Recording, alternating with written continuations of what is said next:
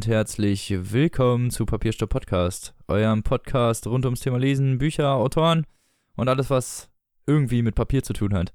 Wie immer mit meinem lieben Mitpodcaster Tim Hallo. und mir, dem Robin. Ah, wir Wow. sind mal nur zu zweit, Tim. Ja, lange ist her. Krass, oder? Ja. Ja, ist aber wirklich, ne? Ja, es war wirklich viel Zeit dazwischen. Schon unnormal für uns, könnte Mhm. man fast sagen. Also ich meine, das ist ja generell unnormal für uns, unsere Sendepläne zu ändern oder so. Klar. Also, das machen wir nie. Nee, wir sind immer termintreu. Wir verpassen nie was. Ja, dafür Nee. stehen wir mit unserem Namen. Okay. Ja. so ist es. Aber wie immer, ja. Aber wir haben uns ja jetzt schon länger nicht mehr gehört, deswegen freuen wir uns mal wieder eine Folge aufnehmen zu dürfen. Ja, auf jeden Fall. Endlich mal wieder Zeit zu haben dafür. Genau. Weil du bist nämlich, wir können ja direkt mal dazu übergehen, was wir so gemacht haben. Du bist nämlich im Umzugsstress. Ja, es war ein ewiges Hin und Her mit äh, der neuen Wohnung. Und zwar sollten wir die zuerst denn, also das Ganze fängt ein bisschen komplizierter an, ja. Ähm, also wir haben uns die Wohnung angeguckt und war alles gut soweit und wir wollten eigentlich eine andere haben, die wir dann aber nicht bekommen haben. Also sind wir wieder zu der anderen zurückgegangen und meinten, wir wollen die Ja. jetzt doch haben, aber die Vermieterin meinte, es gäbe noch andere Interessenten und die Verwaltung würde sich wahrscheinlich eher für die entscheiden. So, denn zwei Tage Uh, später frech. kommt eine Mail von der und äh, meinte so, ja, hätten Sie doch noch Interesse an der Wohnung? Äh, wir haben uns da wohl für die Falschen entschieden. Ähm, denn ja, okay, also haben wir die Wohnung doch. Und alles gut, so scheint es zumindest, denn original ein Tag, bevor ich den Mietvertrag zurückgeschickt habe, hat die Wohnung Wasserschaden bekommen. Und na, Way. ja, Ohne Witz. natürlich unterschreibt die Verwalterin den Mietvertrag dann nicht, weil sie ja sonst davor, äh, dafür aufkommen müsste. Ist ja auch verständlich. Ja, klar. Genau. Und ja, jetzt mussten wir uns was anderes suchen für den Übergang. Und Uni hat jetzt, äh, ist jetzt Einführungswoche. Und es ist alles kompliziert und anstrengend gerade. Aber Jo, original heu vorstellen. heute nach Leipzig gezogen und die Übergangswohnung Ja, hey. bezogen. Ja, Glückwunsch. ja danke, danke. Wenigstens schon mal angekommen. Ja, genau. So, und in die andere Wohnung können wir dann Anfang Dezember ziehen. Ist halt richtig scheiße. Oh Mann. Ja. Oh Mann. Naja. Aber dann habt ihr es hoffentlich endlich im Dezember dann noch erledigt. Mhm. Und nächstes Jahr musst du natürlich zur Buchmesse gar nicht so weit fahren. Ja, richtig geil. Das ist natürlich richtig Mhm. geil. Ja, Das ist richtig gut. gut. Direkt Genau. daneben zu wohnen, so ungefähr. Ja, ist echt so. Kann man nicht Nein sagen. Ja. Genau. Und, aber das war nicht das Einzige, was passiert ist. Ich war auch noch im Filmmuseum in Potsdam. Und Oh, cool. ähm, das war ziemlich cool. Also es waren, es ist eigentlich relativ klein gehalten.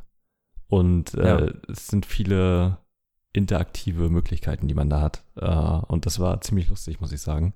Und das Ganze war halt hauptsächlich darauf konzentriert, was in Babelsberg produziert wurde. Und da war halt auch sehr viel zu Inglourious Bastards, weil der da ja gedreht wurde.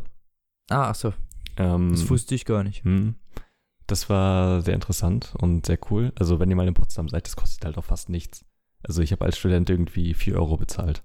Ja, okay. Und äh, ich meine, als Student kriegt man sowieso alles in den äh, Arsch gesteckt, aber, ja, aber selbst Vollpreis wäre es irgendwie 6 oder so gewesen. Also es kostet wirklich nicht viel. Und ähm, Ja. in dem Filmmuseum gibt es auch noch ein Kino und die zeigen so kleinere Filme, die jetzt nicht so einen großen Kinostart hatten, so ein halbes Jahr danach ungefähr nochmal. ah, okay. Ähm, und da habe ich The Rider geguckt. Und den kann ich auch nur echt wärmstens empfehlen. Das ist eine sehr intensive Erfahrung, weil es geht um so einen Rodeo-Reiter, der vom Pferd gefallen ist und eine Kopfwunde hat und jetzt erstmal nicht mehr reiten kann in den Südstaaten in Amerika und jetzt erstmal mit seinem Leben klarkommen muss. Und äh, das Ganze ist eine wahre Geschichte und die Schauspieler sind halt die richtigen Leute, denen das auch passiert ist. Und das ist verdammt beeindruckend gemacht. Und da gibt es halt Ist auch mal ein interessantes Konzept, ne? ja, total. Die machen das halt, gerade der Hauptdarsteller ist es halt richtig bewundernswert, wie gut er das macht. Also du würdest halt echt nicht merken, dass es kein Schauspieler ist. Ähm, genau, also The Rider, falls ihr irgendwie mal Interesse an was, äh, ja, bodenständigen, authentischen habt, ähm, kann ich sehr empfehlen. Genau. Sehr cool. Klingt gut. Ja. Und das, war so das, was du so gemacht hast in der Zeit. Ja, so War ja auch relativ aktivitätenreich, vor allen Dingen umziehen und sowas, ne? Es ist äh, furchtbar gewesen. Kann ich mir vorstellen. ja. Aber was war denn bei dir so los? Ich hoffe, es war etwas entspannter bei dir. Ja, geht. Also ich war eine ganze Zeit lang irgendwie krank, das hat sich dann halt so verschleppt. Und dann war ich Oh so ja, zwei Wochen auch noch. die ganze Zeit krank, das war Mhm. richtig nervig. Aber ich war zwischendurch noch auf einer Lesung. Ja, und zwar passend zum von Thema heute. Heinz Strunk im Cineplex zu dem neuen Buch Das Teemädchen, was hier gleich noch eine Rolle spielen wird, um Ja. mal zu spoilern. Wie war's denn? Erzähl Ja. uns alles. Ich äh, war ja noch nie auf einer Lesung von Heinz Strunk. Der war schon zweimal in Rostock in der Zeit, in der ich auch da war. Aber ich hab's immer verpasst. Oder halt keinen Ach, gefunden, scheiße. der mit mir dahin gehen wollte. Ja, okay. mit der goldenen Handschuhe. und Ich bin auch alleine gegangen, um ehrlich zu sein. Also Oh, ich habe okay. echt auch keinen Hm. gefunden. Ich, ich bin richtig forever alone alleine dahin gegangen. Aber was soll's. Muss man durch. Manchmal. Dafür habe ich eine Lesung gesehen. Also ich meine, so Mhm. schlimm war es jetzt auch nicht. Ich komme damit wohl klar. Mit Isolation, das bin ich gewohnt. Nein, es war wirklich richtig cool. Also es hat sich auch echt gelohnt. Und ja, er hat das halt. Also wenn man das Hörbuch kennt, Mhm. es ist halt das Hörbuch live und er hat halt dann auch so ein paar Gags gemacht und was erzählt. Dann hat er was auf der Blockflöte vorgespielt und kein Witz. Das war richtig cool. Nice. War auch echt ganz gut gefüllt. Also der ganze Kinosaal war voll. Es war halt ein Kinosaal. Mhm. weil ich es ja auch schon mal irgendwie ungewöhnlich fand. Aber war echt cool. Hat Spaß gemacht und hat sich gelohnt. Also falls ihr bei euch noch in der Stadt vorbeikommt, ich weiß ja nicht, wie die Tourdaten so lauten. Ich glaube, der ist jetzt noch eine Zeit lang auf Tour. Ja, er, ist, er macht das immer relativ lange, auch in relativ vielen Städten. Mhm, genau. Also falls ihr noch die Möglichkeit habt, ich kann euch das nur wärmstens ans Herz legen. Das lohnt sich mehr als nur einmal. Und mal abgesehen davon, also Heinz Strunk tourt ja öfter durch die Gegend, aber man Mhm. weiß ja immer nicht, wie lange die Leute durch die Gegend touren. Das heißt, ne, Ja, immer mitnehmen, was man gerade nehmen kann. ganz genau. Ja, Ja. voll die tiefen Sprüche hier schon wieder. Krass. Ja, und sonst äh, ist jetzt Uni wieder losgegangen. Heißt, ich war heute wirklich mal in der Uni. Alter, wie lange ist das schon her? Ja, ich war auch schon. Man hat, kriegt direkt so eine Nostalgiebrille, so, ah, Das war ein Hörsaal. scheiße, ich So muss noch andere alle Menschen Klausuren aus. schreiben. Viel zu schlimm. Nein, also ging auf jeden Fall klar, aber die Erstis, ey, die werden auch jedes Jahr jünger, ne? ist Ich richtig meine, gut, krass, ich werde jedes Jahr älter, aber Ja, aber es ist schon heftig, ey. Also, Ey, krass, die sind Mhm. mittlerweile teilweise nur nicht mal volljährig, so die dürfen Ja. nicht mal saufen. Ja. Wo ich mir dann denke, wozu macht man überhaupt eine O-Woche mit Leuten, die noch nicht mal 18 sind und noch nicht mal in die Kneipen rein dürfen? Der ist schon richtig hart, ey. Also, ich war 18, da war ich in der 11. Klasse. ja gut, ich, Ja, ich bin alt. ich war in der, auch in der 11. Ja, verdammt. Ja, ist halt, früher hat man die Kinder halt nicht so früh aus der Schule geschmissen. Ja, Und nicht so mega früh mit fünf schon eingeschult und so. Da hat man die halt mit sieben eingeschult. ja, ganz genau. Und fertig ist? Ja, und hat uns geschadet? Vielleicht. Nein, natürlich nicht. Ja, Pfeife. Es lag nicht daran. Ja, Äh, aber es lag nicht daran. Es genau. lag nicht daran. Das waren andere Faktoren. die uns so gemacht haben, wie wir sind. Apropos, Ja. was uns gemacht hat, wer wir sind, ja. Oh, Mega Überleitung. Und zwar meintest du ja, ähm, also dein, dein Vorschlag zum Vorgeplänkel ist äh, das äh, Bookstagram gegen rechts, genau. wenn ich es richtig verstanden habe. Also äh, so ich, ich eine- weiß nicht, ob die, ob die einzelne Aktion jetzt anders hieß. Ich weiß auch nicht mehr genau, wer Mhm. sie gestartet hat. Das war so eine Instagram-Aktion, Ja, wo die Leute immer äh, ihre, Mann, das Aktionsfoto mit einem Buch gepostet haben, das Mhm. ihnen selbst halt, naja, das Gegenteil von Fremdenhass und so beigebracht hat. Also Toleranz und Offenheit und ja. friedfertiges Auftreten. So. Und deswegen habe ich gedacht, zu diesem Anlass dachte ich, könnten wir ja mal unsere Bücher vorstellen, die uns dazu bewegt haben, für uns vielleicht etwas toleranter zu verhalten oder überhaupt die Welt mit offenen Armen zu empfangen, als es vielleicht andere Leute so tun. Mhm. Also, ich würde mal direkt anfangen mit äh, Ja, einem gerne. Buch, was ich auch schon äh, im Podcast vorgestellt habe. Das ist schon etwas länger her und zwar äh, Die Ermittlungen von Peter Weiß. Das ist jetzt halt etwas, was direkt auch äh, einen NS-Bezug hat. Da geht es um die Frankfurter Prozesse. Und äh, das ist ein Theaterstück in Versform, aber also es reimt sich nicht und es hat keine Satzzeichen. Und Okay. dieses Stück ist einfach so eindringlich geschrieben, eben alleine durch diese Schreibweise und durch das, was da gesagt wird. Also da, im Prinzip in jedem Akt erklärt halt, also jeder Akt ist im Prinzip ähm, die Ankunft ins Konzentrationslager und der letzte Akt ist quasi die Tötung. So, und so wird halt alles Okay. durchlaufen einmal. Und äh, Häftlinge sagen halt aus und sagen halt im Prinzip genau, wie es war. Und dann kommen halt äh, die Nazis dagegen und keiner will es Ja. gewesen sein und äh, alle reden sich raus und machen Witze und so. Und äh, das Ende ist halt, wird halt offen gelassen und es ist verdammt hart. Also es ist wirklich harter Tobak. Du kannst es nicht, also du kannst eigentlich nicht viel mehr als ein Kapitel so am Stück lesen, weil es Ja. wirklich Weil es einen so runterzieht, Ja. oder was? ja. Ähm, es wirft einen irgendwie so völlig neue Perspektiven auf. Ich kann halt absolut nicht verstehen, wie jemand sich diese Zeit zurückwünschen äh, wollen würde. Es macht halt einfach gar keinen Sinn. Ich glaube, die Leute wissen teilweise auch einfach gar nicht, wie es damals gewesen ist. Also das ist so dieses Ja. Möchte gern nostalgische, ich möchte Zeiten zurück, so in denen, ach, keine Ahnung, ich, ich, ich weiß nicht mal, was deren Pamphletik ist und ich will es auch eigentlich gar nicht wissen, ey. Ja, ist halt echt so. Ja, keine Ahnung. Ich finde, das kann man nur bekämpfen, indem man es halt einfach eklatant ignoriert. Also, Mhm. natürlich muss man dagegen Pole setzen, so meine ich das nicht, aber ich meine, wenn solche Leute solche Sachen sagen, einfach eklatant ignorieren, wegdrehen und versuchen, diese Menschen so weit es geht zu meiden. Das ist so meine Taktik. Ja, Aber was will man machen? ja, eben. Aber okay, also die, die Ermittlung von Peter Weiß. Genau. Das wäre so das, was mir als erstes eingefallen ist. Ja, ist ja, glaube ich, auch eine ganz gute Auswahl. Ich meine, Ja. egal halt- was eigentlich, ne? genau. Was, was Ja, dich im dazu bewegt schon. hat eigentlich. da kann man eigentlich fast alles nennen, solange man Mhm. nicht Thilo Sarrazin Bücher nennt. Ja. Aber das würde ja auch irgendwie der ganzen Aktion widersprechen. Ja, sehr. Ja, also kommen wir zu meinem Buch, Ja. was mich dazu bewegt hat. Und zwar war, habe ich das in der Schule gelesen damals. Und ich will gar nicht so äh, um den heißen Brei rumreden. Ich hatte damals äh, teilweise so etwas rechte Tendenzen und war nicht ganz so nett eingestellt. Okay, interessant. In dem Alter, Wie, ich war so, ja. weiß ich nicht, 13, 14 oder so.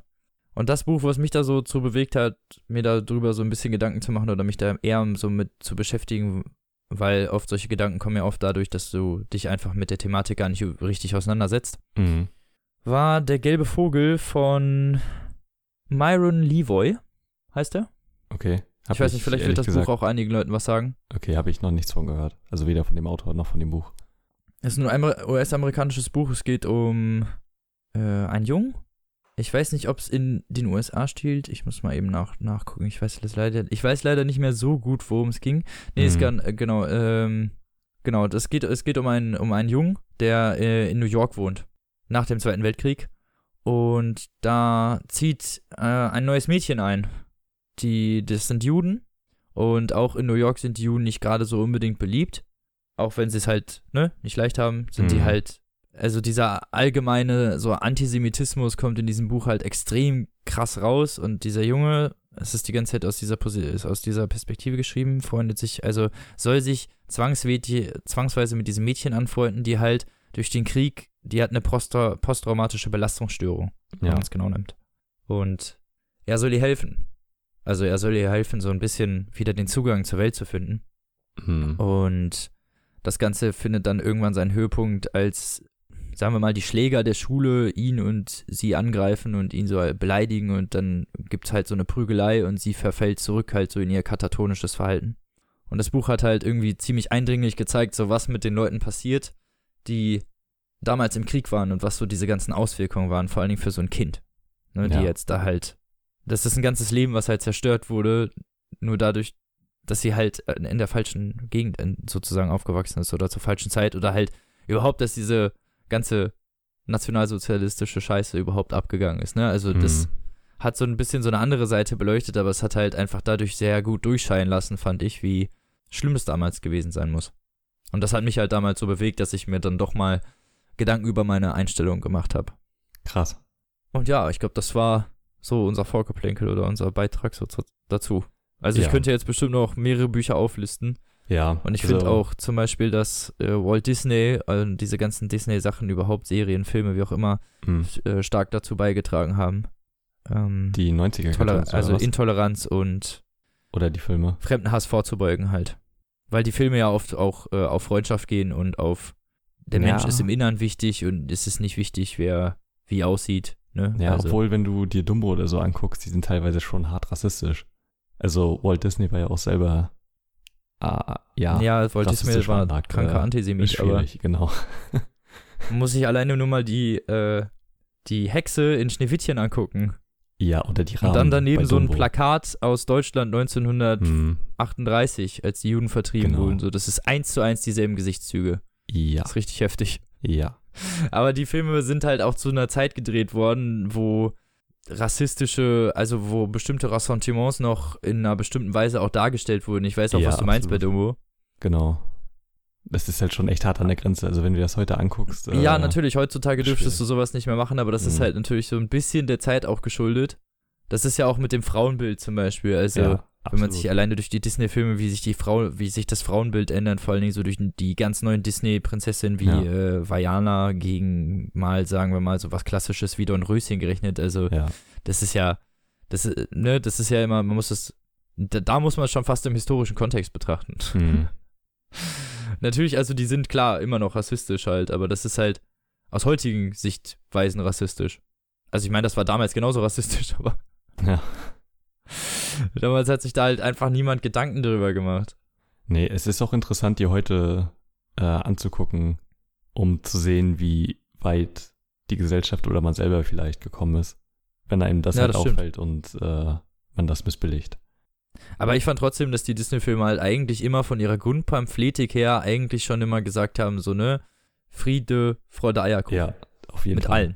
Ja, Also, ne, man, also man kann Walt Disney selber vorhalten, was er will, so, ne, und auch teilweise so die Darstellung, ja, ist ein bisschen zwiespältig, aber so prinzipiell das, Mhm. was so normalerweise versucht wird, an Idealistik beizubringen, ist ja eigentlich nicht schlecht und auch eigentlich eher das Gegenteil von Intoleranz. Ja, das ist wahr. Und ja, aber so viel dazu, sonst verquatschen wir uns hier noch. Ja. Hast du sonst noch ein paar, eine, eine kurze Liste von Büchern, die du abfeuern kannst? Ja, das ist jetzt so ein bisschen das, worauf ich mich äh, konzentriert habe, aber prinzipiell kann man natürlich relativ viele Bücher da rein, nämlich, keine Ahnung. Mir fällt jetzt wirklich so auf den Stehgreif kein, keins ein, aber ich könnte ungefähr jedes Buch nehmen, weil alles ja irgendwie auf. Ja, Meistens ist, äh, beruhen die Sachen auf Kameradschaftlichkeit und vor allen Dingen äh, Mhm. in den etwas aktuelleren Büchern, die nach 1980 geschrieben wurden, sind nationale Diversitäten auch durchaus an der Tagesordnung. ja. Was ja auch gut ist, ne? Also wie gesagt, man ist ja auch damit aufgewachsen, Hm. aber hast du denn noch sonst eine Lektüre, die du andenken möchtest? Ja, und zwar Wolfgang Borchert, draußen vor der Tür. Ein Theaterstück und ich finde eines der besten und vielleicht wichtigsten Stücke, die je geschrieben wurden. Unfassbar verzweifelt und äh, tragisch und surreal. Ähm, hat er irgendwie in 20 Tagen geschrieben oder so. Er war halt auch im Krieg und halt sehr gepackt von den Ereignissen und äh, ist auch kurz äh, nach der Fertigstellung gestorben. Ähm, Oh, okay. richtig, äh, also Wolfgang Borchert generell vielleicht ein Autor, der ein bisschen in Vergessenheit geraten ist, der unglaublich gute Sachen geschrieben hat, nicht sehr viel, ähm, aber vor allem draußen vor der Tür halt äh, grandios und ansonsten halt im Westen nichts Neues. Und Ja, stimmt. Ähm, was halt auch ganz Hatte die auch schon mal ist, vorgestellt, Genau. hatte Taylor, glaube ich, vorgestellt, ne? Ja, genau. Was halt auch ganz, also echt, wenn du das liest, ne, du willst halt, dass es nie wieder so passiert.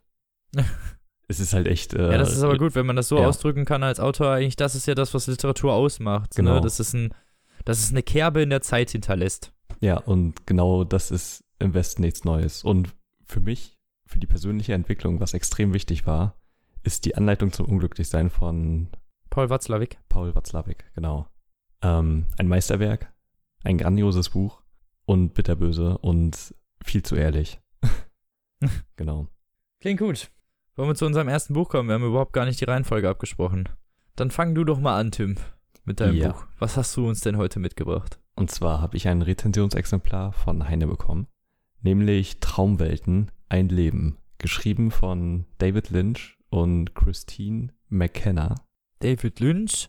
Den kennt man doch. Ja, es handelt sich dabei um die Biografie bzw. Autobiografie von David Lynch, einem äh, amerikanischen Regisseur, Drehbuchautor ähm, und Schauspieler, den man vielleicht Also ich glaube hauptsächlich kennt man ihn durch Twin Peaks.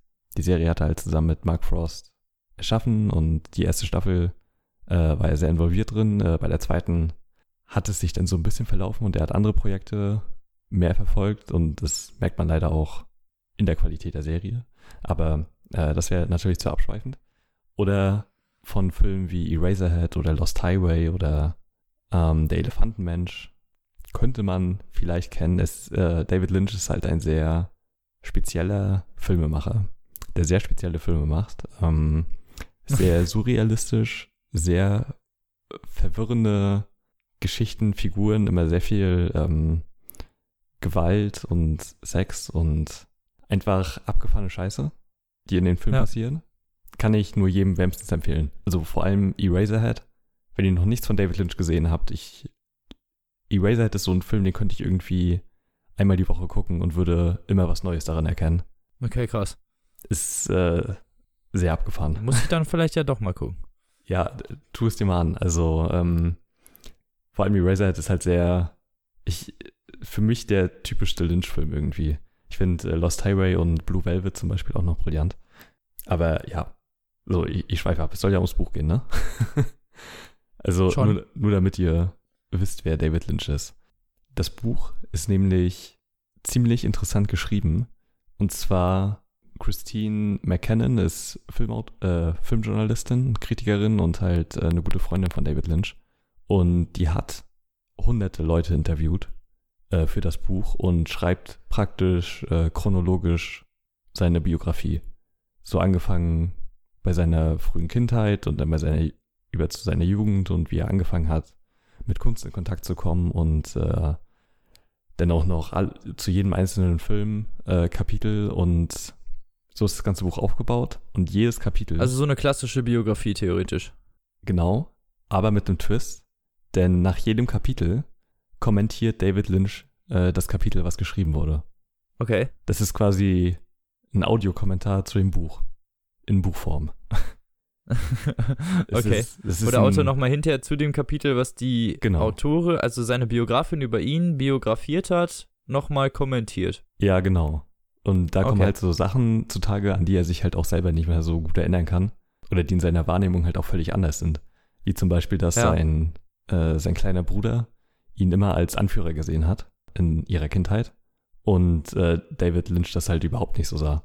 Und so Sachen kommen dann halt zutage oder so Kindheits, kleine Kindheitstraumata und so, von denen David Lynch dann berichtet. Das ist ich muss sagen, das also ist. Also so kleine private Anekdoten, die das Ganze nochmal so ein bisschen auf ja, eine persönliche genau. Ebene heben. Genau, und ich muss sagen, das ist mit eines der besten Konzepte überhaupt, wie man eine Biografie schreiben kann. Finde ich, hört sich auch ganz gut an. Also ja. Bestimmt auch für Leute interessant, die, die jetzt vielleicht gar nicht so wirklich wissen, was mit dem abgeht. Ja, genau, die Idee ist halt richtig Oder gut. Das und äh, die Biografin schildert halt auch eigentlich sehr detailliert und nie langweilig, was da gerade passiert ist. Ähm, also so die Kindheits- und Jugendjahre waren für mich persönlich jetzt halt nicht so spannend es ist halt nur interessant zu sehen, weil auch wer David Lynch Interviews kennt, der ist halt ein richtig lustiger, netter Mensch. So kommt er einen halt vor. So, und wenn du dann die Filme siehst, fragst du dich, was passiert da? Was geht mit ihm ja, ab? jeder braucht sein Ventil, Tim. Jeder ja. braucht sein Ventil. Aber das ist halt richtig krass. Ähm, und dann auch, wie seine Kindheit beschrieben wird, so, er ist halt so ein übel sozialer, beliebter Junge, der halt irgendwie ständig irgendwelche Scheiße macht und halt nur mit seinen Freunden rumhängt. Und ich, ich weiß nicht, man hat ja sonst immer so das Bild von so einem Künstler, der halt so eine schwere Kindheit hat und, ne? Und, und seine Dämonen verarbeiten muss. Genau. Aber bei David Lynch halt überhaupt nicht. Lol. Ja. ist halt richtig krass. Und er hat halt angefangen. So ein kleiner Lausbub, der dann Filme gemacht hat. Ja, so ungefähr. Er wollte ursprünglich äh, Maler werden. Und äh, damit hat er auch angefangen. Mit irgendwie 16 Jahren oder so hat er sich hat er angefangen, ernsthaft Malerei zu betreiben und seine Eltern haben ihn da auch ziemlich unterstützt. Also die haben ihn ein Atelier finanziert, äh, was er sich geteilt hat mit seinem ja, Lehrmeister im Prinzip. Das war ein älterer Mann aus der Nachbarschaft, der halt äh, hauptberuflich Künstler war. Und wo ja. David Lynch meinte, dass, also dieses Konzept konnte er gar nicht verstehen, dass jemand von Kunst leben konnte. Ja. Ähm, das hat halt übelst sein Mind geblaut und äh, seitdem wollte er halt unbedingt Künstler werden. auch bis heute malt und er macht im Prinzip alles. Er baut auch Skulpturen und fotografiert und keine Ahnung. Also er ist irgendwie halt in allen künstlerischen Bereichen tätig. Ähm, zum Film ist er dann gekommen, weil er am amerikanischen Filminstitut angenommen wurde, ähm, womit er halt auch selber nicht so gerechnet hat. Und die halt auch alle sehr zuvorkommend waren, weil sein Abschlussfilm war nämlich Eraserhead. Und der hatte Ah, richtig so. starke Produktionsprobleme. Den haben die irgendwie über vier Jahre gedreht. Ja, mit einem Drehbuch, was quasi nicht existent war. Das waren nur 20 Seiten, wo so ungefähr beschrieben steht, was da passiert. Und Okay. Also so ein normales Drehbuch, so, also das heißt eigentlich immer, eine Seite ist eine Minute im Film. Ja, und der Film geht 90 Minuten. Und du fragst dich, also, ja, also die Produktion war wohl sehr chaotisch, aber er, er, selbst da hatte er schon eine richtig krasse Handschrift und wusste im Prinzip genau, was er machen wollte. Und hat sich halt auch Und so eine Vision wahrscheinlich lassen. auch, ne, ja, was genau. die anderen Leute irgendwie erkannt haben. Ja, genau. Und äh, ja, eben, das, also selbst die Produktion da waren halt auch sehr beeindruckt von dem, was er da gemacht hat. Und dadurch konnte er halt auch seinen zweiten Film zustande bringen, nämlich Der Elefantenmensch. Und zwar hat Mel Brooks Eraserhead gesehen. Ach lol. Ja, äh, Mel Brooks, wer ihn nicht kennt, vielleicht äh, von hier Frühling für Hitler oder Mel Brooks Unglaubliche Geschichte der Welt oder halt Ja, genau. Comedy-Legende, Spaceballs, ähm, alles unter seiner Feder und unter seiner Regie entstanden. Der wollte unbedingt die Geschichte vom Elefantenmenschen verfilmen, aber halt nicht selber, weil die Leute, weil er dann dachte, dass die Leute halt äh, das äh, als eine Comedy sehen oder so, aber es ist ja ein sehr ernster und ein sehr tragischer Film. Und ähm, ja, er hat dann halt David Lynch beauftragt, diesen Film zu machen. Und äh, so ist er dann halt immer weiter ins Geschäft eingestiegen und konnte halt bis heute so machen, was er wollte. Ja. Und das ganze Buch ist durchzogen mit so, also gefühlt jedem, der halt irgendwie mit David Lynch in Kontakt gekommen ist. Äh. Also es gibt irgendwie über 100 Interviews mit Ex-Frauen, mit äh, Schauspielern, mit Drehbuchautoren, mit Produktion, mit alten Freunden, die die Autorin halt geführt hat. Und die halt echt, also vor allem die Gespräche mit den ähm, Schauspielern und so, gerade wenn es halt um die Filmproduktion ging, waren halt sehr aufschlussreich und äh, sehr interessant zu sehen, wie Dave, was David Lynch für ein Mensch ist, wie er am Set mit den Leuten umgeht. So, es ist halt immer eine richtig gute Atmosphäre da anscheinend, ja, und er ist ein richtig netter Mensch und will eigentlich immer nur das Beste aus einem rausholen. Und dann, guck, dann Ja. kommen die Filme raus. Und es ist halt ich, äh, echt keine Ahnung, äh, was mit ihm abgeht. Aber ich liebe, ich liebe sein Gesamtwerk sowieso. Und ähm, ich habe halt parallel zum Lesen halt immer die Filme geguckt, die ich auch noch nicht gesehen habe. Und es war sehr erfüllend, sehr interessant zu lesen. Und ähm, also wer nur ein bisschen Interesse an den Film von David Lynch hat, dem kann ich das Buch halt echt nur wärmstens empfehlen. Es ist halt, diese biografische Seite ist halt richtig gut geschrieben und die kommentierten Kapitel von David Lynch äh, halt auch Lynch-typisch geschrieben und sehr unterhaltsam. Es ist, man muss sagen, es ist relativ lang. Ja, es sind ja im Prinzip zwei Biografien, wenn man so will. ja. Also auf doppelter Länge, weil es ja immer noch ein extra Kapitel gibt. Äh, es sind insgesamt 768 Seiten. Das ist eine ganze Menge Ui, für eine Biografie. Ja. Jo, da bist du aber auch wirklich beschäftigt. Ja, es sind aber auch äh, sehr viele Bilder ähm, Okay. in dem Buch. Also viele Privatfotos halt, also viele aus seiner Kindheit, aus seiner Jugend, äh, von Sets und hinter den Kulissen, alles Mögliche. Äh, das Buch ist halt vollgepackt mit allen Infos, die man eigentlich haben will. Am Anfang wird allerdings auch gesagt, dass es, das Buch soll nicht dazu dienen, die Filme von David Lynch zu erklären, weil er seine Filme grundsätzlich nicht erklären will. Und das finde ich auch einen guten Ansatz, weil im Prinzip ist es egal, was äh, David Lynch von den Filmen hält, sondern der Zuschauer soll ja was daraus ziehen und es interpretieren im Idealfall. Genau, das sollte nur vorweg gesagt werden. Also wer eine Erklärung für die Filme von David Lynch sucht, der ist hier vergeblich. Achso. Ja. Das wird nicht wirklich erklärt. Nee, Aber dafür habt ihr eine coole Biografie. ganz genau. Ähm, ja, das Buch ist erschienen bei Heine. Also gibt es derzeit halt nur im Hardcover für 25 Euro. Kindle-Version kostet 19,99. Und Okay. ja, ich kann es echt nur jedem, der die Filme von David Lynch mag, wärmstens empfehlen. Sehr spannend, sehr interessant und man zieht halt sehr viel raus. Genau. War wirklich eine der besten Biografien, die ich wahrscheinlich gelesen habe, alleine schon durch das Konzept davon, wie es geschrieben ist. Fand ich absolut brillant. Der klingt auf jeden Fall auch interessant. Also jetzt auch für jemanden wie mich, der Mhm. echt sehr wenig Interesse an Biografien hat. Ja, Normalerweise. Ähm, Finde ich normalerweise auch immer schwierig. So eine ganze Autobiografie zu lesen ist halt dann doch auch oftmals so uninteressant, aber durch dieses Konzept äh, kommt halt so eine gewisse Abwechslung da rein. Und genau. Ja, das ist ja wichtig, dass man nicht dann irgendwie das Gefühl bekommt, man ja, liest ein Geschichtsbuch oder so oder einen Wikipedia-Artikel. Ja, ja, genau. So, das ist halt oftmals das Problem bei Biografien. Ja, das ist so der, der Grund, wieso ich das meistens nicht lese, weil ich dann Mhm. immer denke, ah, nee, kann ich ja auch einfach Wikipedia lesen, das Ja, geht schneller. ja. Also man muss sagen, es ist vielleicht alles in allem ein bisschen unkritisch, aber ich weiß halt nicht, ob das wirklich ein Kritikpunkt ist. Wenn es halt einfach keine Rolle bei den, ja, bei den Produktionen oder bei in seinem Leben so gespielt hat. Ja, eine Biografie soll ja auch eigentlich nicht wirklich kritisch sein. Also Ja, zumindest nicht eine Biografie, die selbst in Auftrag gegeben wurde. Das wäre irgendwie schwachsinnig. ja, ich weiß halt auch nicht, ob es da wirklich. Also das Einzige, was man kritisch vielleicht hätte betrachten können, ist hier seine transzendale Meditation David Lynch Foundation. Wer sich da mal näher mit beschäftigt, das ist eine etwas komische Vereinigung, von der ich auch nicht ganz sicher Jo, bin. davon habe ich schon ich mal soll. gehört. Ja, also Hat nicht, hat nicht sogar South Park einen Witz über die gemacht? das kann gut sein. Ja, transzendale Meditation ist so eine Sache, ähm, wer sich da mal reinlesen will, ist es ein wirklich spannendes Thema, weil es einfach Meditation ist, für die du halt richtig viel Geld bezahlen musst, eine Technik. Und David Lynch und viele andere Hollywood-Leute übrigens auch äh, sind halt großer Verfechter davon. Und äh, David Lynch macht das Du meinst wie irgendwie von seit- Scientology? Nee, äh, das, also, Ja, da gibt es auch viele Hollywood-Größen, die so, oh ach so, ja, ja, ja, genau, alles. genau. Aber es, also es, Das meinte ich damit. ich weiß nicht, es hat halt schon teilweise so kultähnliche Anleihen.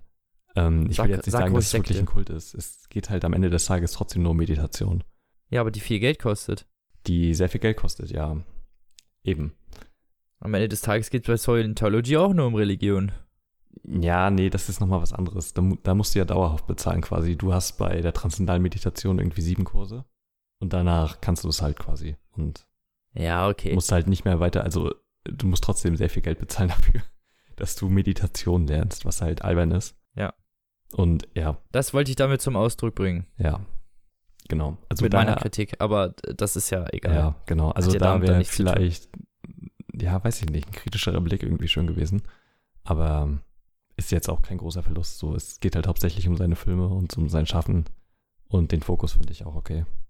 Ja, dann passt das doch. Ja, genau. Klingt auf jeden Fall echt interessant. Von einem interessanten Buch zum nächsten interessanten Buch. Wow.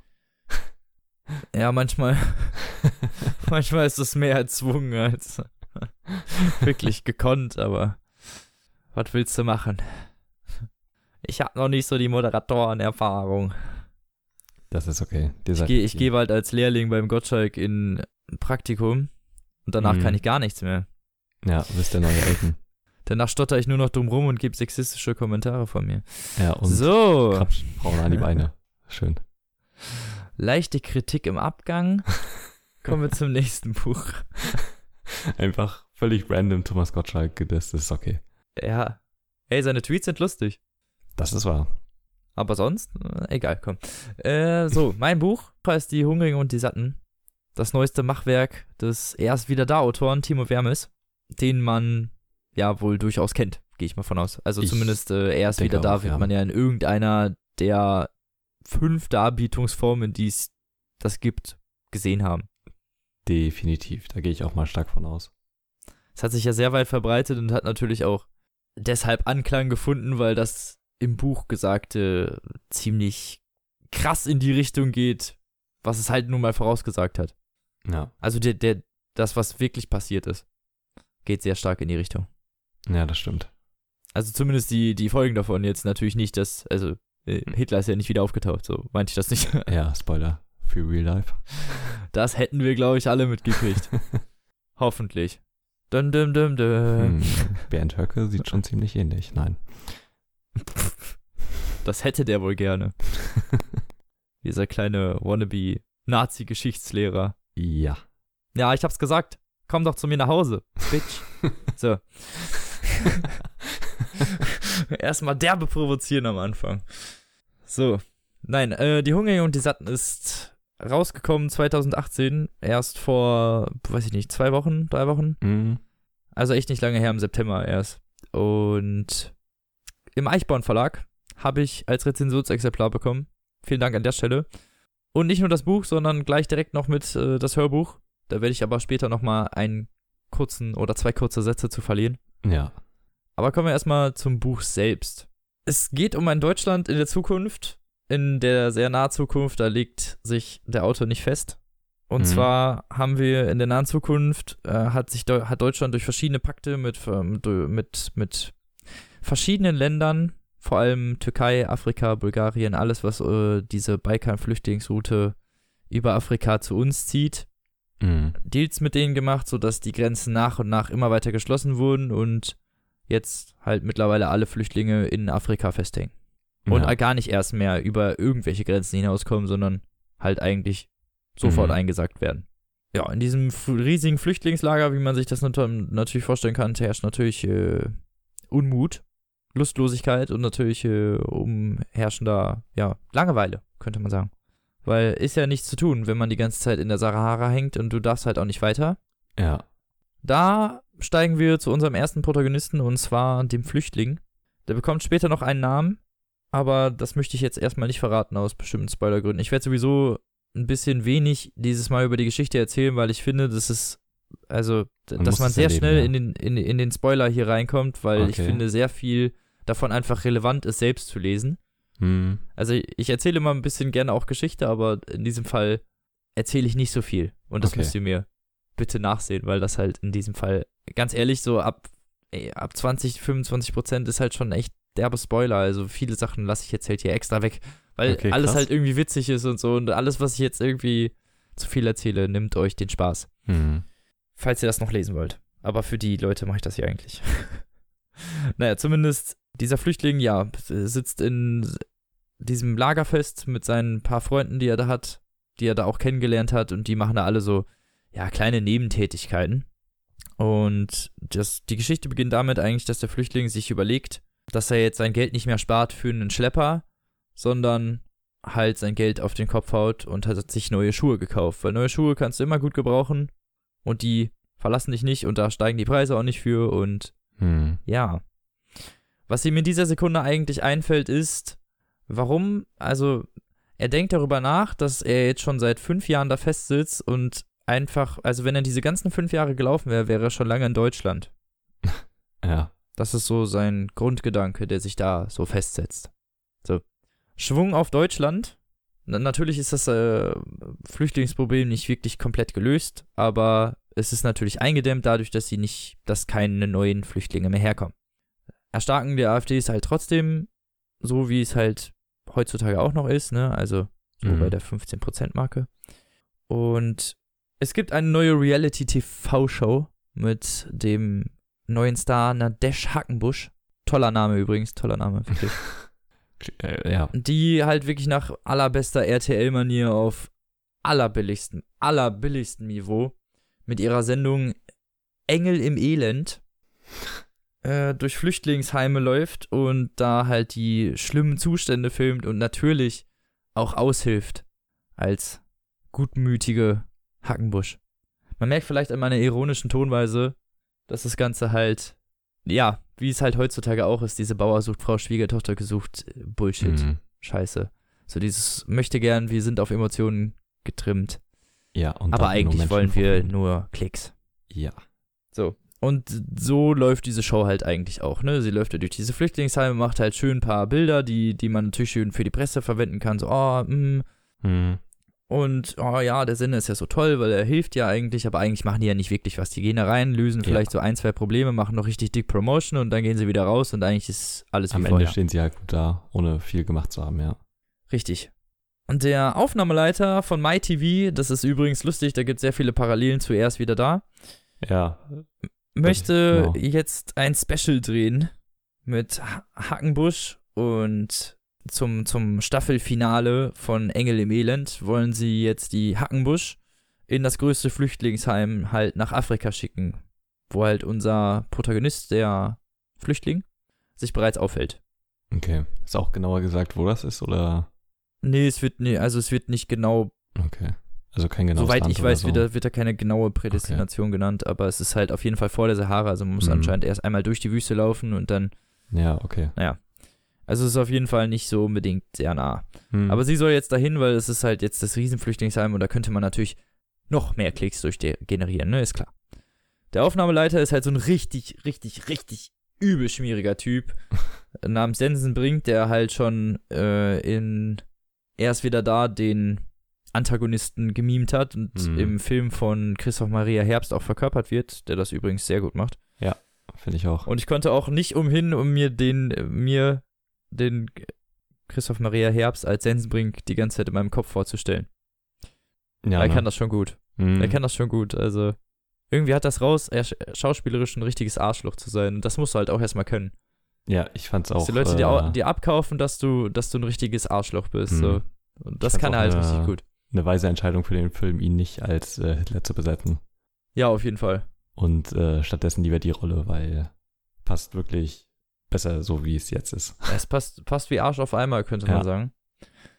Zumindest diese Sensenbrink ist halt so der, der Strippenzieher, ne? Der denkt sich dann halt, ja, hm, noch mehr Klicks, ne? Schicken wir schön nach Afrika. Hm. Gesagt, getan.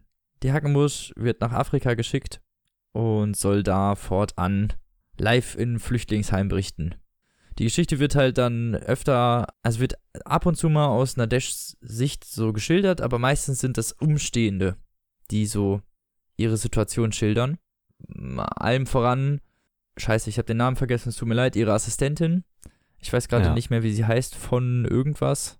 Sie hat so noch so einen Von-Titel irgendwie, also zumindest Hm. sie himmelt die die ganze Zeit an und es ist halt so, also es ist halt wirklich so, so richtig, wie man sich so dieses billige Medienbusiness halt vorstellt. Also ich meine, wir stecken ja auch drin, Ja. aber so dieses, dieses richtig herzlose, so dieses Mhm. Privatfernsehen halt, so ne, mit ihren Sprüchen und ja. So. Ja. Und ja, man merkt auch relativ schnell, dass die Hackenbusch halt schon eine ziemlich blöde Kuh ist, um es jetzt mal FSK 6 auszudrücken. Also sie, okay. sie, sie ist arrogant und tut dabei so, als wäre sie es nicht. Also weißt du, so alles, was man wirklich an, Mhm. an diesen, an diesen RTL-Vorzeige-Vollidioten nicht leiden kann. So die so aufge, aufgesetzt nett, aber eigentlich nicht und ne, schon so Luxus auf jeden Fall und oh nee, den fasse ich nicht an, der ist ja dreckig, ne, ich bin hier der und der und so, aber vor der Kamera halt immer einen auf Samariter machen, so, ne? Hm. Und ja, sie kommt da halt an. Und es ist halt natürlich das übelste Elend. Und eigentlich müssen jetzt dann erstmal tagelang alle ihre Assistenten ihre Arbeit machen. Ja. Und alles so für, für sie rumlaufen und äh, Sachen erledigen und schon mal Vorbeiträge drehen und was weiß ich nicht. Und nach drei Tagen kommt sie dann endlich mal aus ihrem Sch- scheiß Van raus. Hm. Ihrem, klimatisieren Woh ihrem, ihrem klimatisierten Wohnwagen. Und begibt sich selber dann halt mal, sagen wir mal, an die Basis, indem sie Ja. halt ins Krankenhaus geht. Währenddessen, was ich jetzt halt nicht vergessen darf, ist, dass die Veranstalter, also MyTV sucht dann einen Assistenten, der die Hackenbusch halt so durch, durch das Lager führt und so ein bisschen als Führer dient. Worauf sich halt sehr viele Leute bewerben, zum, unter anderem auch der Flüchtling Hm, okay. der in einem sehr, sehr, also einem ziemlich spannenden wie auch ultra rassistischen äh, Ge- Bewerbungsgespräch äh, hinterher als der Auserwählte hervorgeht. Hm. Und dieses äh, Gespräch ist wirklich richtig krass. Also, ich habe mir, glaube ich, mehrmals das Buch weggelegt, weil es mich so angewidert hat. Okay, echt. Wie dieser Typ redet, ey. Da, da kommt Hm. jemand mit Bart rein und er sagt, ohne Witz, ich habe doch gesagt, keine Terroristen. Weil der Typ einen Bart hat und braun ist. Yo. Ne, also das, das ist, da Mhm. sind so heftige Dinger drin, ne? Auch, da wird so oft auch teilweise Wüstenneger und keine Ahnung was, also da sind, da sind schon echt heftige Dinger drin.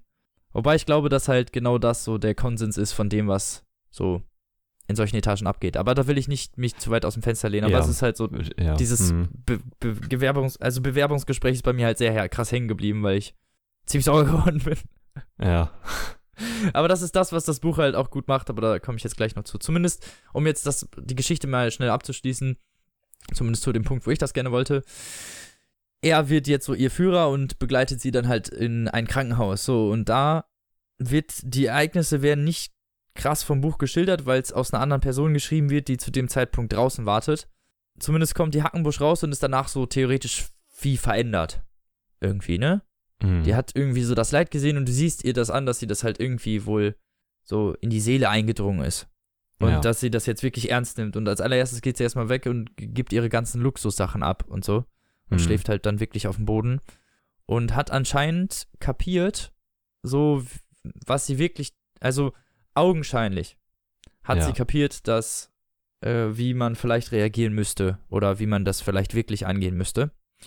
Und nimmt das ab sofort wirklich, also zumindest in den Maßstäben, die davor gesetzt wurden, sehr ernst und nimmt das so wirklich als ihr Lebensstil an. Das Problem ist natürlich, dass das alles mit den Kameras ein Special ist. Heißt, irgendwann wird sie wieder zurückgepfiffen. Mhm. Und was dann passiert, das müsst ihr selbst rausfinden. Okay. Assi-Stelle, ne? Das ist sehr fies, ja. Tut mir leid. Besser kann ich das nicht machen. Aber so, ich will euch anfixen, ihr sollt das lesen. Darum geht's mir. Darum geht's mir. Das ist mein, einz mein einziges Anliegen. Also, das, fies. Buch hat mich, wie man vielleicht schon gemerkt hat, äh, fasziniert, als auch gleichzeitig abgestoßen. Mhm. Was, finde ich, bei richtig guten Büchern immer der Fall ist. Ja, weil Bücher sollen ja was aufzeigen und Ja. ohne Kritik kann man nichts aufzeigen. So. Und dieses Buch enthält extrem viel Kritik. Also ich kann, ich könnte, ich habe ich hab so viele Notizen und so viele Zitate mir gespeichert in meinem Kindle, das ist schon, ich habe, keine Ahnung, ich habe Ja? mindestens 40, 40, 50 Zitate, das ist so viel. Krass. Alleine, was da halt teilweise rausgehauen wird, auch an, also es ist an, zum einen Teil krass, wie, wie rassistisch wirklich auch diese, diese Fernsehsender handeln und ich habe auch schon von bestimmten Leuten gehört, dass das nicht unbedingt falsch ist. Ich habe zum Beispiel mal eine Doku Mhm. gesehen über eine, Schwa also da wurde eine schwarze Schauspielerin interviewt und die einzige größere Rolle, die mal angeboten wurde, war eine AIDS-kranke Mutter aus Afrika, die drogensüchtig ist. Ja, ich glaube, das ist im Mediengeschäft Schwarze halt Rollen tatsächlich gar nicht so 2017. unrealistisch, ja. Also das ist schon echt hart. Mhm. Also, äh, und ich, ne, das, und das, das Schlimme bei dem Buch eigentlich ist, dass du die ganze Zeit das Gefühl hast, es könnte so sein. Ja.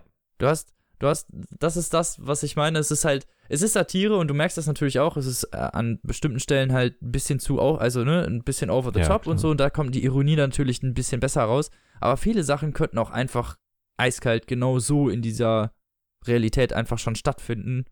Ja, Und das Format hört sich halt auch gar nicht mal so fernab von der Realität an. Nee, ist also äh, genau das meine ich halt. Es müsste nur eigentlich so eine ja. bescheuerte Hupfdolo um die Ecke kommen, so Genau. Man würde das irgendwie die da in dem das Setting privaten, reinpasst. dem privaten oder irgendeinem YouTube-Trottel halt richtig doll zutrauen, dass genau das mal passiert. Und das ist halt das, was ich an dem Buch sehr interessant finde, dass ganz, also an Mhm. einigen Stellen oft so die Grenze zwischen Realismus und Satire gar nicht mehr so klar ist. Ja. Und das macht einem gleichzeitig Angst, aber das fand ich, ist halt bei dem Buch richtig gut. Also ich finde, das kann, das kann der Autor wirklich exorbitant genial. Also ich habe noch nie jemanden gesehen, der mir so Angst machen kann. Ja.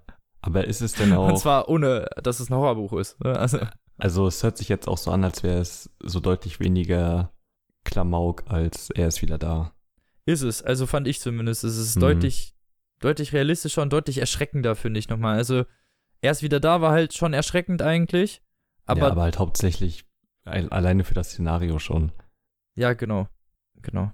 Und ja, da ist es jetzt halt nochmal eine Schippe härter. Also das, was wirklich hinten drauf steht, da steht halt so ein klischeehaft irgendwie so äh, äh, realistischer, böser, irgendwie sowas, so ein, so ein Mhm. Spruch von Christoph Maria Herbst. Und erst habe ich gedacht, das ist halt so wieder eins dieser 0815 Marketing-Sprüche. Ja. Aber wenn man mal das halbe Buch gelesen hat, dann gibt dieser Spruch eine ziemlich krasse Tiefe wieder, die man genauso unterstützen kann. Und das ist halt wirklich so. Also es ist wirklich das, was so an Satire in erst wieder da drin schon war, wird da halt noch mal zwei gemacht und ohne diesen halt ähm, ja Fantasiebezug Hm. könnte man sagen. Also es ist alles eine Ja, ganze okay. Ecke realistischer und man kann sich das auf jeden Fall so vorstellen. Und Hm. ja, teilweise sind die Kapitel durchzogen von so Artikeln, die dann geschrieben wurden über diese ne, Hackenbusch und ihre, ihre Reise. Und Ja. die sind, die könnten so eins zu eins in einem Bild drin stehen. Eins zu eins. Okay. Oder auf, auf einem, Ja. auf einem bunter Online oder sonst was. Das ist, Hm. du kriegst so einen Hass. Das ist richtig heftig. Das ist, wie der Autor das schafft, äh, einen das, also wirklich diese, diese Sprache auch so zu übertragen, weißt du, was ich meine? Ja. Auf, ja. auf sein Buch und äh, einen da so mit reinzuziehen und man. Ich selber hatte zwischendurch das Bedürfnis, den Artikel zu überspringen. So gut hat er das gemacht. oh Gott. Okay, also wie einen richtigen Bildartikel quasi. Ja, genau, wie ein richtiger Bildartikel. Das ist wirklich, du, das ist Fremdscham von vorne bis hinten, auch von vorne bis hinten halt so diese, diese, diese Catchphrases und Mhm. ah, er macht das so gut, ne? Ich habe richtig gelitten bei dem Buch. Und das war, und das war das Gute daran, weißt du, er wollte, er will ja, Ja. was aufzeigen und das ist halt, ja. Zum Ende will ich nicht so viel verraten. Es ist aber, also es zieht ab der Hälfte merklich an Spannung nochmal an, auch so an Okay. Sachen, die passieren und gegen Ende ist man wirklich richtig mindblown, so ungefähr. Oh, okay. So, jetzt habe ich genug gelabert. Äh, einmal ganz kurz zum Hörbuch. Äh, ist wieder von Christoph Maria Herbst gelesen Hm. und wieder unglaublich gut gemacht. Diesmal, also mich hat das letzte Mal die Hitler-Stimme unglaublich genervt. Ich konnte mir erst wieder da überhaupt nicht geben als ja. Hörbuch. ja, kann ich Aber dieses Mal spricht er halt ganz normal und, also Hm. ganz normal. Aber er macht das wirklich unglaublich gut. Also auch dieser, der, der Stimmenwechsel und, also wirklich ein richtig guter Hörbuchsprecher. Ja, ist er auch. Absolut. beides ein zu 100% zu empfehlen. Wirklich. Kauft's Mhm. euch, bevor alle anderen drüber reden. Seid die Ersten dieses Mal. Weil das, ich, ich schwöre, das wird noch Wellen schlagen. Also es würde mich wundern, wenn nicht. Ja, hört sich auf jeden Fall so an. Also, ich weiß nicht, ob es so hohe Wellen schlagen würde, wie er ist wieder da. Weil diesmal, also das Thema ja auch sehr aktuell ist und durchaus, äh, Besitzt Ja, ja noch mehr. Relevanz eigentlich als letztes Mal. es ist, also es ist eigentlich genauso polarisierend im Endeffekt. Aber alleine dadurch, dass du halt nicht so eine schillernde Figur hast, sondern einfach nur die Thematik an sich, schwierig darüber denn so zu diskutieren. Also so, für so eine Talkshow stellt sich die Frage natürlich einfacher, so darf man Hitler wieder auferstehen lassen, als sowas wie, ne, ist es ein realistisches Szenario, dass äh, irgendwann Kamerateams in die Flüchtlingsunterkünfte sein, äh, gehen und weiß ich nicht, ja, also Ja.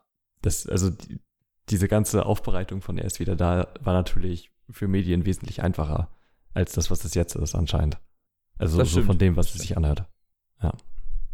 Übrigens ist mir gerade aufgefallen, ich habe gar nicht so viel erzählt, wie der Klappentext schon verrät. äh, wenn ihr euch selber was Gutes tun wollt, lest den Klappentext nicht, ganz ehrlich. Der ist halt schon derbe Spoiler. Okay. Ich habe das jetzt gerade halt nicht verraten, aber also das, was im Klappentext angepriesen wird, passiert erst in der Hälfte des Buches. Okay, das ist natürlich scheiße. Oh, jetzt habe ich gespoilert, ne?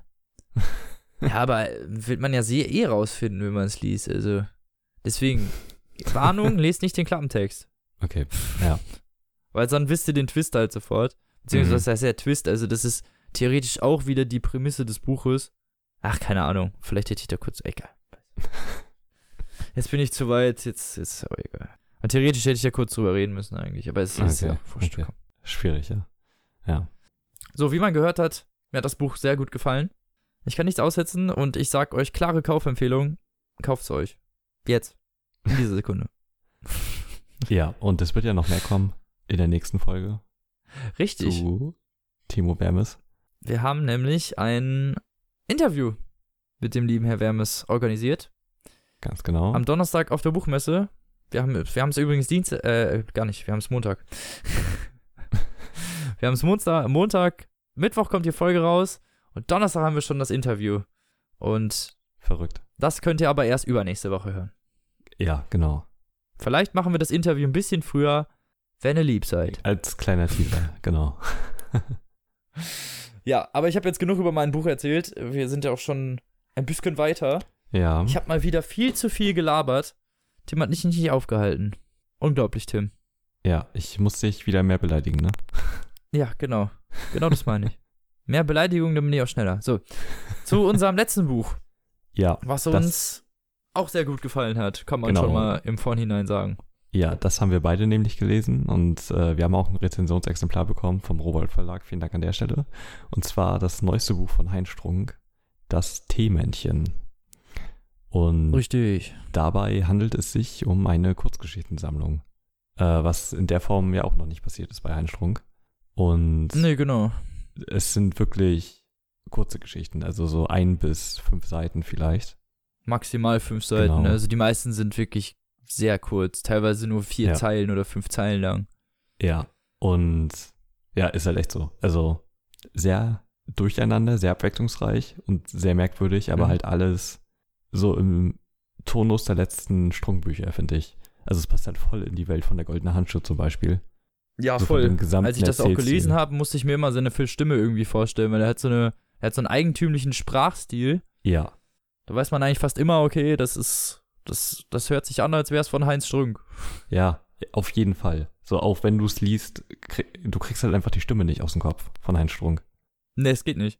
Nee, Einmal gehört, nicht. nie wieder Ja. raus. ist halt echt so. Er hat, er hat übrigens lustigerweise auf der Lesung gesagt, dass, dass man die Geschichten in so zwei Teile einteilen kann.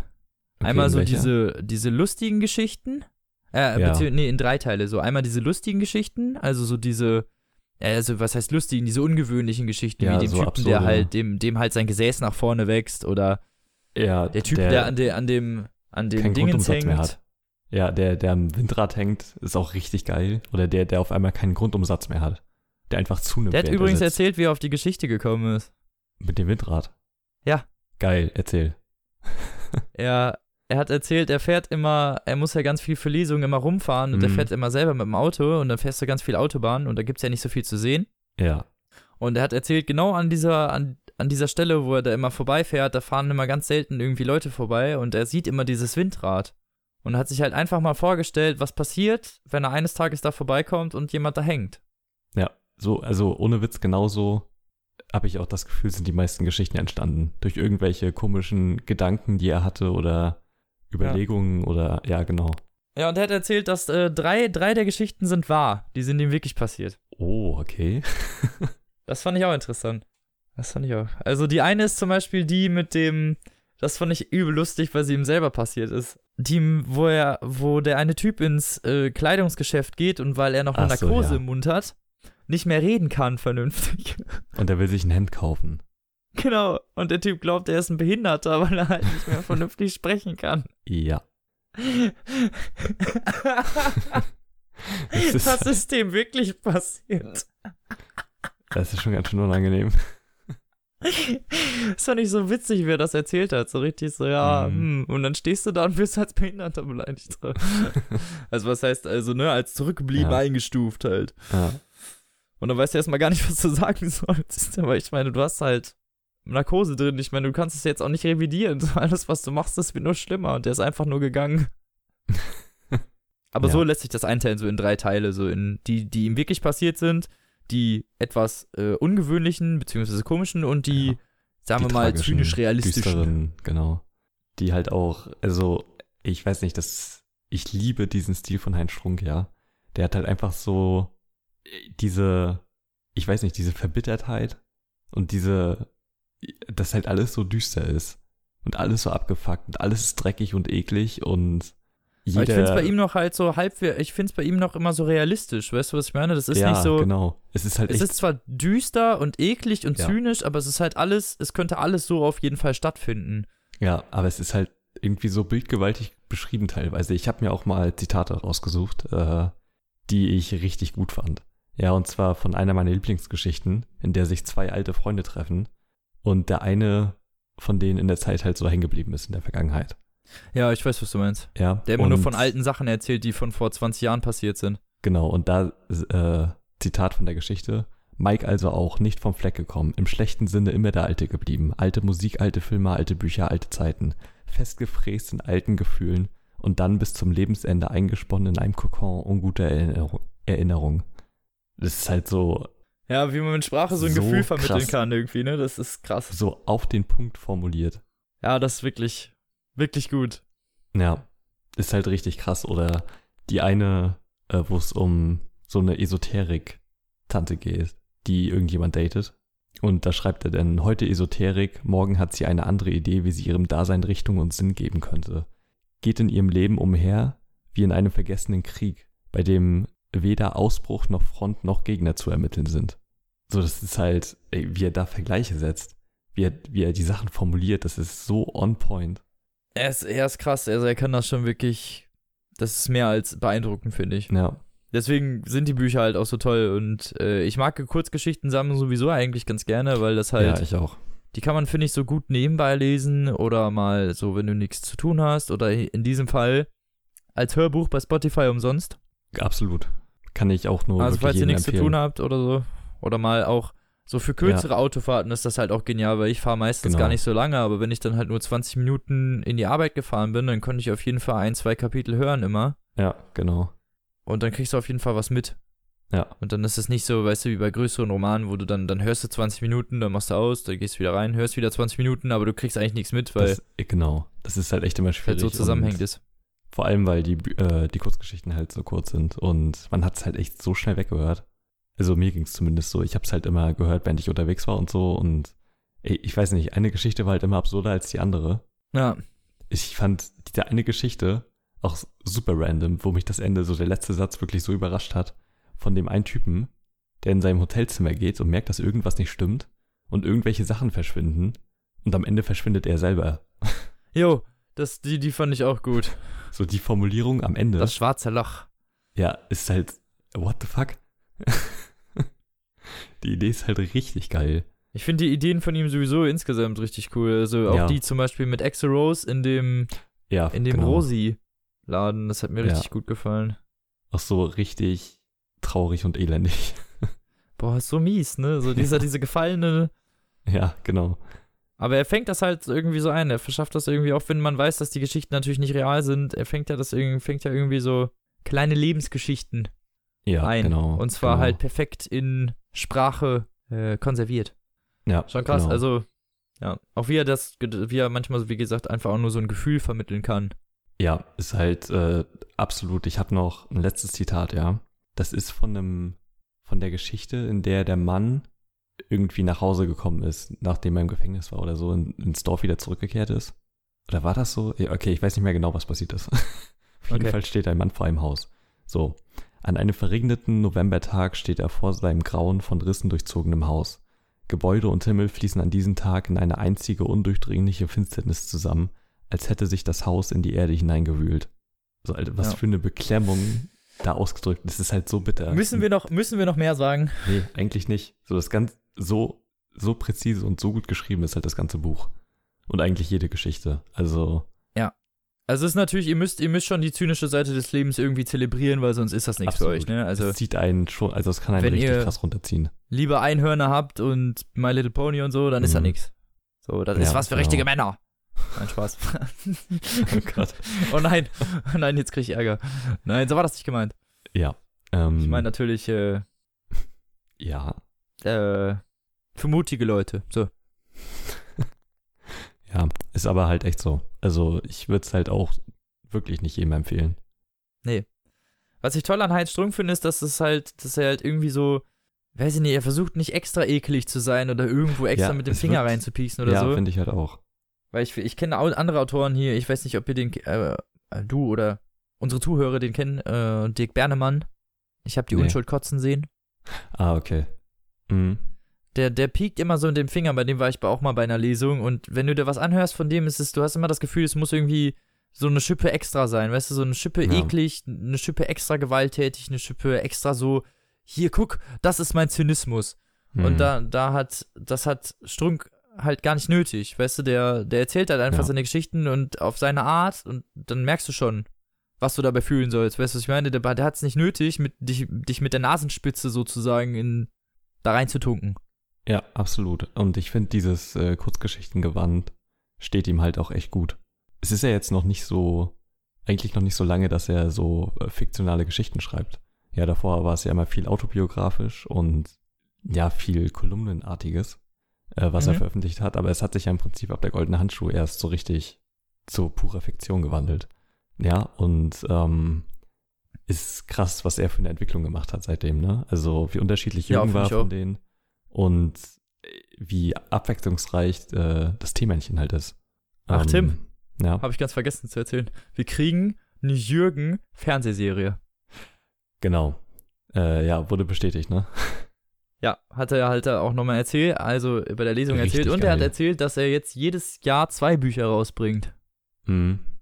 Heißt, wir kriegen auch mehr Lesestoff. Ja, ich freue mich sehr drauf. Es wird toll.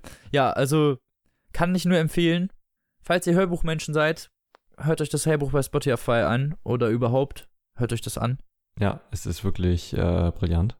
Gibt's kostenlos und unterstreicht, finde ich, das Geschriebene nochmal etwas krasser, vor allem wenn ihr die Stimme von Ja. Heinz Strunk nicht kennt, weil sonst liest Heinz Strunk in eurem Kopf sowieso. Ja, du kannst dich halt einfach nicht dagegen wehren. Nee. Wenn man weiß, von wem es geschrieben ist, dann, dann kommt Ja. die Stimme. Ja. Und dann. Aber er macht das so genial. Liest dieses Buch. Wie von Jürgen sind wir auch riesige Fans. Und das sagen wir nicht, weil wir das umsonst kriegen, sondern weil wir Fans sind. Ja, ist halt, es ist, es ist halt einfach viel zu gut geschrieben. Und Ich würde nie Trifft ein halt- Buch so abhypen können, so wenn ich das nicht geil Ja. finde. ja, Ich würde sowieso Geht kein halt Buch genauso. abhypen, was ich nicht geil finde. ja, genau. Und Also äh, Leute, keine Angst. Bei uns steht Authentizität an ganz oberster Stelle.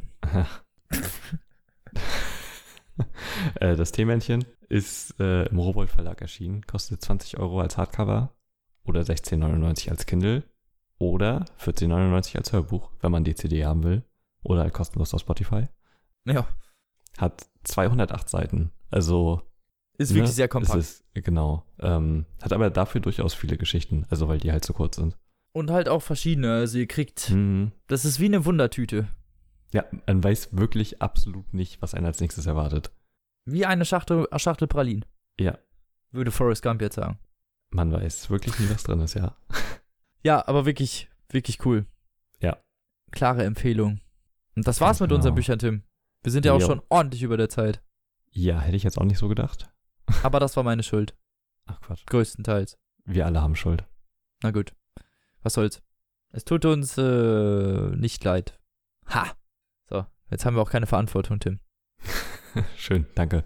So macht man das einfach. Man entschuldigt sich einfach nicht, denn äh, ach, keine Ahnung. Es ist schon spät. Ich bin müde. Ja. Ja, ja. Ich muss heute, hallo Leute, ich muss doch heute eine halbe Stunde in die Uni. Oh mein Gott. Jetzt aber mal die Pferde ganz langsam. Das kann ich verstehen, ja. Sonst kriege ich noch Burnout.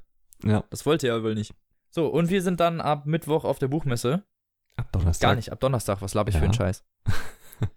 und werden dann auch zwischendurch mal posten, wenn wir irgendwo wo rumhängen. Genau. Falls ihr Bock habt, mit uns abzuchillern. Ich glaube, jetzt will gar keiner mehr kommen.